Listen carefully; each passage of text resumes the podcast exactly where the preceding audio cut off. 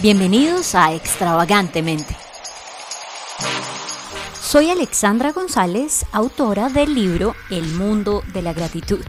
Por años estuve azotada por la depresión y vi la vida a blanco y negro, hasta que me di cuenta de que Dios nos ha llamado a vivir una vida extravagante, libre, llena de luz y por ende de color. Acompáñame semanalmente en este espacio en donde hablaremos acerca de cómo darle sentido a tu vida, derribando fortalezas mentales y conociendo tu propósito en la tierra.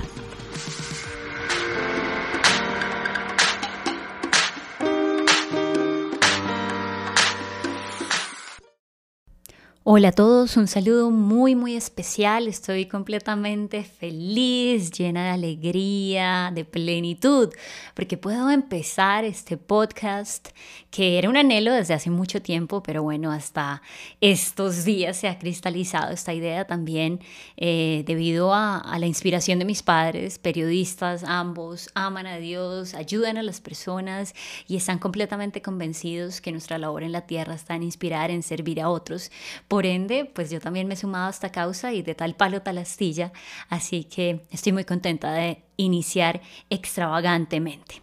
La pregunta de hoy o el tema tiene que ver con soy cristiana, cristiano, creo en Dios, tengo fe, pero tengo depresión, ¿cómo así?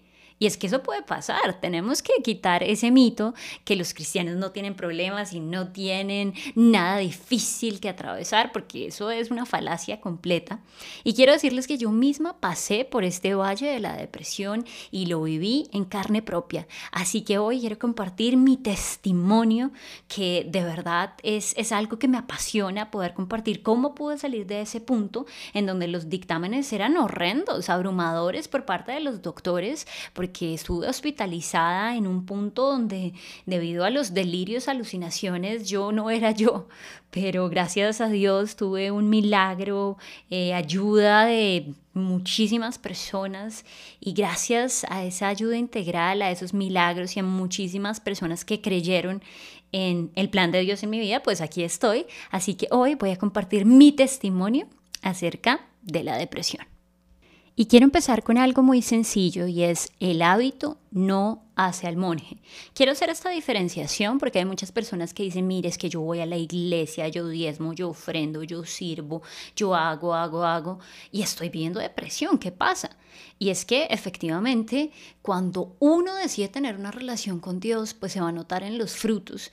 Uno puede de verdad ir a la iglesia por años y todavía ser un bebé espiritual o solamente estar actuando en obras, pero nunca conocer a ese dador de la vida que puede guiar cada una de las áreas en las que estamos transitando y eso considero que fue lo que me pasó a mí. Yo creo que por años estuve en la iglesia, uno crece con ese temor de Dios, no obstante llega un punto en donde se vuelve todo tan monótono y uno se va alejando y ve a un Dios muy etéreo, muy alejado de, de los casos de la vida real y se vuelve un Dios dominguero, un Dios de una vez a la semana, en donde uno nunca revisa la Biblia entre semana, no le musita ni una sola palabra, y por el contrario hay muchas voces que están hablando todo el tiempo de adversidad, de situaciones difíciles, miedos, y eso es lo que va minando nuestra mente, porque esto es muy importante que lo sepamos. Cuando recibimos a, Jesús en nuestro corazón,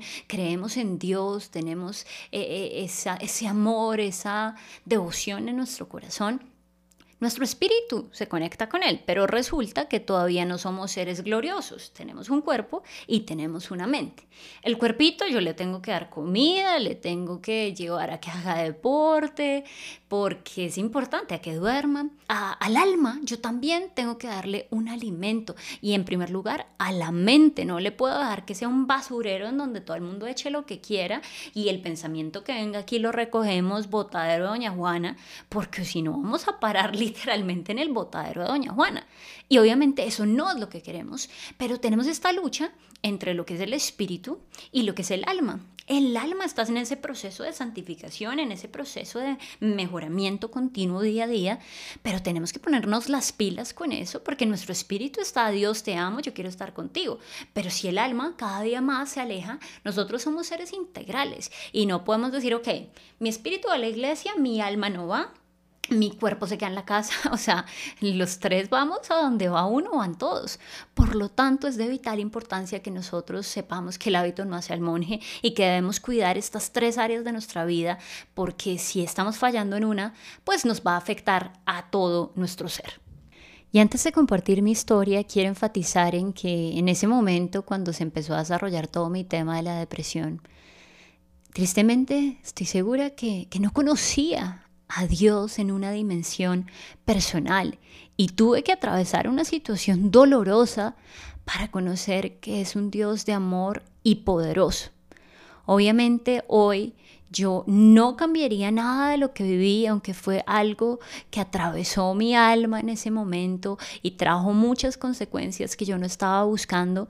Sin embargo, puedo decir que gracias a esa vivencia Hoy conozco a un Dios de una manera personal, vívidamente, y puedo estar plenamente convencida de que encontré mi propósito porque lo conocí a Él. Estudiaba yo en la Universidad de los Andes artes y administración y empecé a hastiarme de una cosa, luego de otra, quería salir, solamente quería irme. Yo pensaba que la solución estaba en, en, irme del país. Estaba cansada de las imperfecciones de mis padres que cada vez yo encontraba de manera meticulosa y encontraba una y otra y otra. Estaba cansada de la economía nacional, de la falta de oportunidades, de la visión tercermundista en la que fuimos criados. Estaba cansada también de la iglesia, se había convertido casi que en, que en una carga y con una motivación equivocada, tomé una decisión equivocada, con muy poca planeación. Eh, yo decidí, me quiero ir a un lugar lejos de mi casa, lejos de mis papás, de mi país. Y la primera opción que me salió, a esa opción le dije que sí. Fui a parar a la frontera de Seattle con Canadá. Básicamente era la única persona latinoamericana en esta región que además era muy, muy rural, estaba a una hora de la ciudad más cercana, eh, pero ahí había un college en donde yo podía estudiar y fue en ese lugar en donde se empezaron a desarrollar tantas cosas que yo había estado incubando en un pasado, pero que aquí explotaron porque se unió una más otra más otra y ahí fue cuando se desencadenó este monstruo que fue horripilante. O sea, empezó con insomnio, pero aquí yo empecé a dormir seis horas, cinco, cuatro, tres, hasta que ya pasaba tres días sin dormir. Y obviamente, como dice el dicho, no hay mal que dure 100 años ni cuerpo que lo resista. Tenía también niveles muy altos de ansiedad porque sufrí rechazo por ser latinoamericana, tercermundista y por mi temperamento, pues yo quería demostrar que mi identidad estaba en lo que yo hacía, que yo no era tonta, que yo sabía que yo podía de hecho exceder el, el performance o como todo lo que podían hacer ellos también y me di a la tarea de, de, de derrotarlos, de superarlos y demostrar que yo era una persona inteligente sin importar mi procedencia. Obviamente estaba haciendo esto en mis fuerzas y entré en un activismo, leía, escribía, estudiaba, estaba pintando, eh, mejor dicho, todo, todo el tiempo ocupada también por, por el perfeccionismo que caracteriza mi, mi, personalidad, mi temperamento. Y empecé a preocuparme por cosas que ocurrían allá, por cosas que también estaban ocurriendo con mis padres en Colombia. Y a la par, pues muchos temores empezaron a activar, yo los empecé a alimentar con mi manera de pensar aunque tenía el temor de Dios, nunca rebatí esos pensamientos con la palabra. Por el contrario, lo que hacía eran unas oraciones muy insípidas. No hablaba con Dios con, con la confianza con la que le hablo hoy en día sino más bien como esa figura por allá del universo, etérea, grande, gigante, pero no como alguien que me podía entender. Y todo lo que estaba haciendo lo estaba haciendo en mis fuerzas. Nunca le dije, Dios, ayúdame, sino no, yo a la brava, yo quería hacer las cosas y quería destacarme. También porque tenía falta de una identidad fuerte y mi identidad no estaba en Dios, estaba en mí, en mis carencias, en mis temores, en mis vacíos que yo misma quería superar. Obviamente sé hoy en día que, que estaba muy errada. Y bueno, básicamente lo último que ocurrió, ya como consecuencia de todo esto que les cuento, fueron alucinaciones y delirios. Escuchaba voces, veía cosas que no existían y nunca fue nada así devastador, sangriento, de película de terror, pero sí fueron cosas que, que ya me afectaron mi, mi parte neuronal, mis neurotransmisores, mi manera de pensar, hasta el punto en donde yo quedé inconsciente y mi hermano que vivía en ese entonces en, en, Dallas tuvo que irme a recoger hasta este territorio en Montana y me llevó hasta Dallas. Él estudiaba en CFNI y... Y bueno, allá sus amigos también estuvieron con él ayudándolo en todo este proceso. Y hoy le doy gracias a mi hermano porque si no hubiera sido por él, de verdad que no sé qué hubiera pasado de mí. Eh, y bueno, él también es, es, una persona a la que amo, valoro con todo mi corazón porque me aguantó mis pataletas, mis berrinches. O sea, yo no dormía y yo no era yo. Es que yo me lo miro en perspectiva y digo como Dios es muy grande y mi hermano puede dar fe de, de ese momento. Hoy en día yo le pregunto, hermano, ¿cuál ha sido el momento más duro de tu vida? Y él nunca dice, oh, algo que me pasó a mí. No, fue cuando vivimos esa experiencia contigo. O sea, fue algo completamente desgarrador. Y oh sorpresa, cuando yo despierto en el hospital, de verdad que no era completamente yo. ¿Por qué? Porque mi papá viajó desde Colombia y cuando él llega le preguntan los doctores, mira, ella es tu hija, él dice sí, pero cuando me preguntan a mí, mira, llegó tu papá, yo, ¿quién? Yo prácticamente un ente, no reconocía a mi papá. Y no es que fuera una china chiquita, o sea, ya grande, 23 años, y con este tema, obviamente sé que mi papá, de acuerdo a lo que me ha dicho, fue algo devastador, su corazón se arrugó un montón.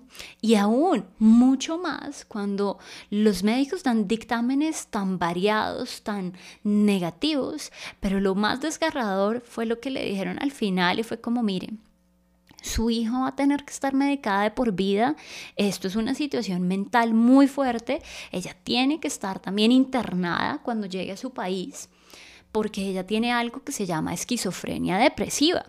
Mi papá, una persona creyente de fe, que le digan, mi hija tiene esquizofrenia depresiva, o sea, dígale que tiene gripa, que tiene, no sé, algo externo, pero es que esto es algo que en su mayoría es ocasionado por la misma persona y su manera de pensar. Por lo tanto, mi papá estuvo, mejor dicho, muy mal, mi mamá en Colombia, por su parte, completamente triste, abrumada, mi hermana también. Porque de paso se ha dicho, la depresión no solo afecta a una persona, afecta a todos los miembros de la familia y a ese anillo que está alrededor de la persona. En este momento quiero dar gracias por mis padres, porque aunque en ese momento yo no tenía una relación personal e íntima con Dios, ellos sí, y ellos pelearon por mí aunque yo no lo merecía, había sido una hija desagradecida, negativa, quejumbrosa.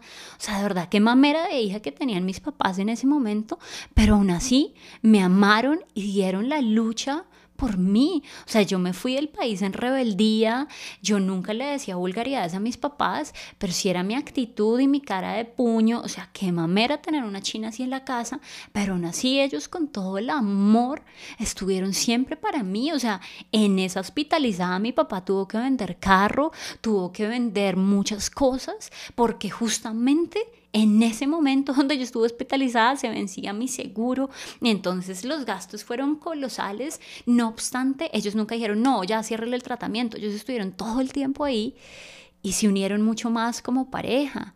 Mis papás me cuentan que ya en estos momentos de, no retorno, donde le dijeron a mi papá, bueno, ella se tiene que quedar aquí por unos días más, no sabemos si pueda resistir un vuelo hasta Colombia, eh, pero bueno, le estaremos contando, mi papá ya tenía que trabajar aquí en Colombia, una situación bastante, bastante agridulce, y, y él ve que yo no reacciono, o sea, una hija que está ahí como una roca. Y él llama a mi mamá y le dice, mi amor, creo que no hay nada que hacer, hemos orado, hemos tratado ABC, los médicos no dan ningún panorama esperanzador. No obstante, Dios les mostró en ese momento que, que, tenían que perdonarse el uno al otro, que tenían que estar más unidos que nunca, y ambos se pusieron a orar. Mi mamá específicamente es una mujer de oración como, como no he visto a alguien jamás. Y derramó su corazón delante de Dios y le dijo, Dios, yo no parí una hija para que se muera en el tiempo no indicado y ella va a cumplir su propósito. Y en medio de esa oración y de ese llanto, Dios habla a su espíritu y la guía a través del Espíritu Santo a que busque en Google, en Internet. Mi mamá no es la mujer más tecnológica, pero obedeció y se puso a buscar ayuda para familias en el lugar donde estábamos, puso todo y eran las 2 de la mañana Colombia. En ese momento, en, en la región de Estados Unidos donde estábamos, era la misma hora y encuentra un lugar donde dice Ministerio de Familia, Pastor, el nombre, ella lo llama a las 2 de la mañana, o sea, ¿quién va a estar a las 2 de la mañana en un lugar de trabajo? Pero paradójicamente este pastor le responde y mi mamá le, le, cuenta la situación, le dice, mira, pasa esto con mi hija, no puede salir del país, está en una situación crítica, no responde, está enajenada. Ella creía en Dios, cree en Dios, pero, pero no sé qué pasó, estamos preocupados, consternados. Y sencillamente este pastor le dice, mira, yo Inicié un ayuno de 21 días, no comer nada, solo tomar agüita, ayuno y oración por 21 días porque Dios me dijo que tenía que hacerlo. Y hoy es el día 21, justamente el día que tú llamas.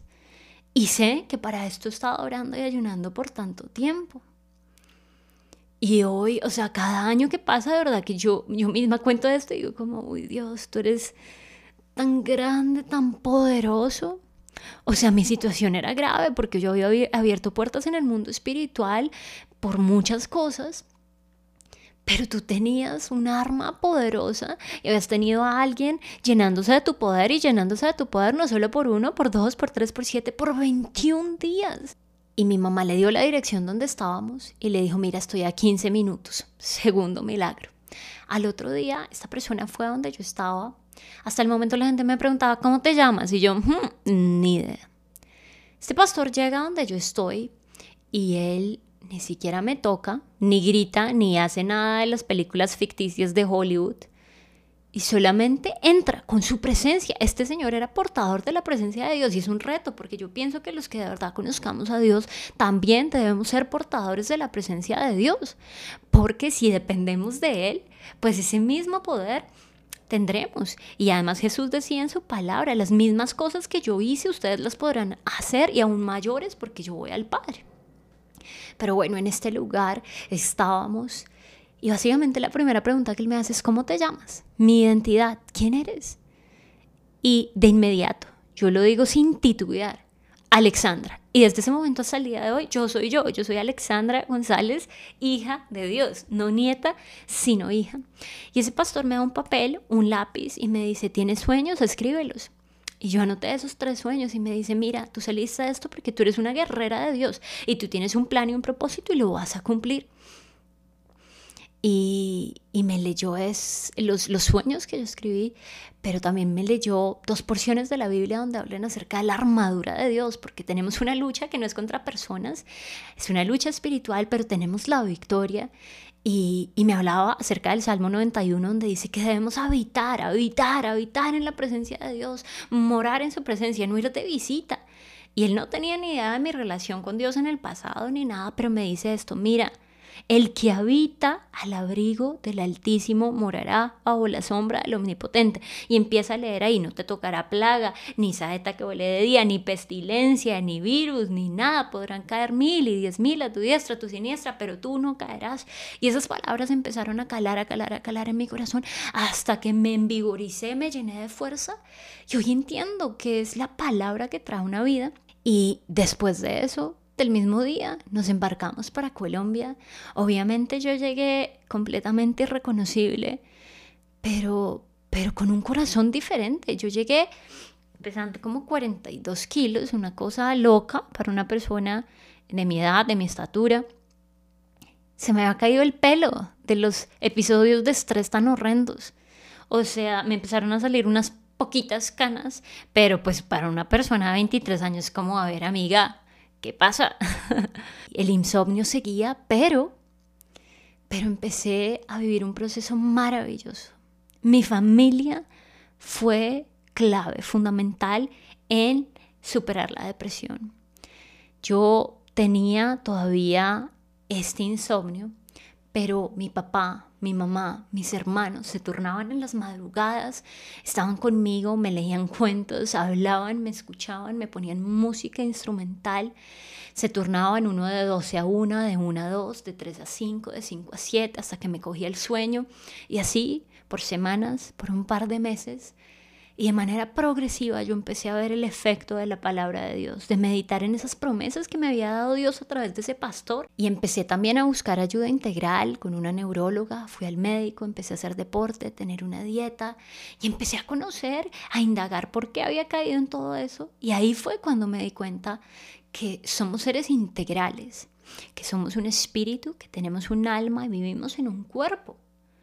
No solamente somos espíritu, nosotros tenemos que alimentar estas áreas de manera sabia, de manera integral, y yo no lo sabía.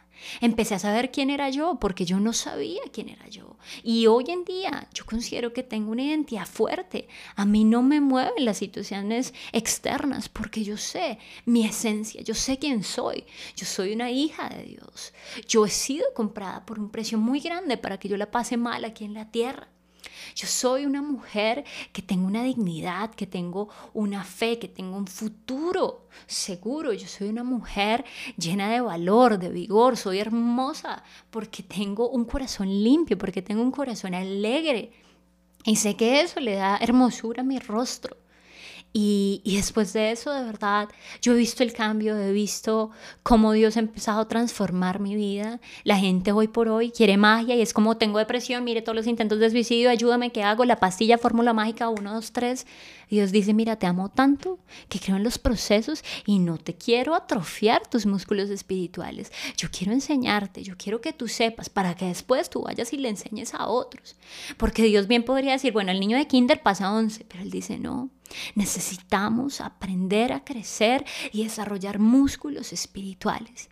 Y eso fue lo que pasó. Hoy le doy gracias a Dios porque literalmente soy un milagro de Dios. Y hoy quiero hacerle una invitación a todas estas personas que me están escuchando que creen en Dios y más allá del nombre de su credo están viviendo depresión, llorando, están abatidos, tal vez por causa de un divorcio, tal vez por un abuso, sea sexual o no sexual, por temas de decepciones en el amor, en el trabajo y también de golpe por adicciones, inclusive asistiendo a una iglesia y se sienten culpables, sienten que de pronto no hay esperanza, que no hay salida, que Dios no es real, que no les ayuda.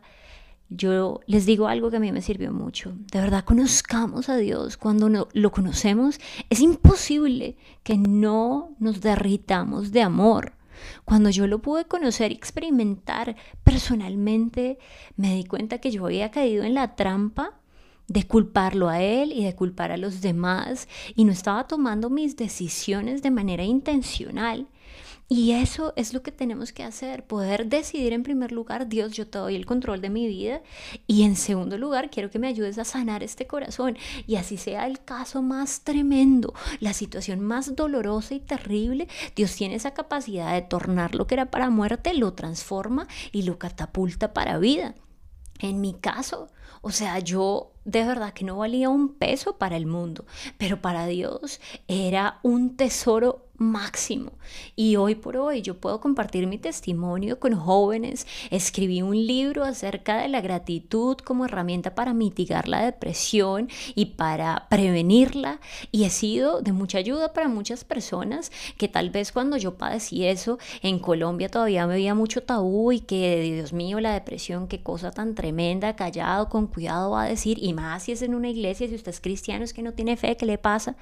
Pero Dios me dio una identidad fuerte y hoy puedo decir que Viví depresión, pero Dios me sacó con su mano poderosa, con esa diestra de justicia victoriosa y hoy estoy al otro lado dando esperanza a muchas personas con una identidad fuerte y pudiendo ser un estandarte también para otros. Así que yo te invito si tú dices, no, pero es que mira, me divorcié a los 23 años y me casé a los 22. O sea, hay tantos escenarios que podemos, mejor dicho, quedarnos aquí horas y horas, pero no importa la situación que tú hayas vivido, Dios aún sigue siendo Dios. Les envío un abrazo y nos hablamos en la próxima. Gracias por haberme acompañado en este episodio. Te invito a que te suscribas a este podcast y puedas compartir también este contenido con tus amigos y familiares. Hasta la próxima.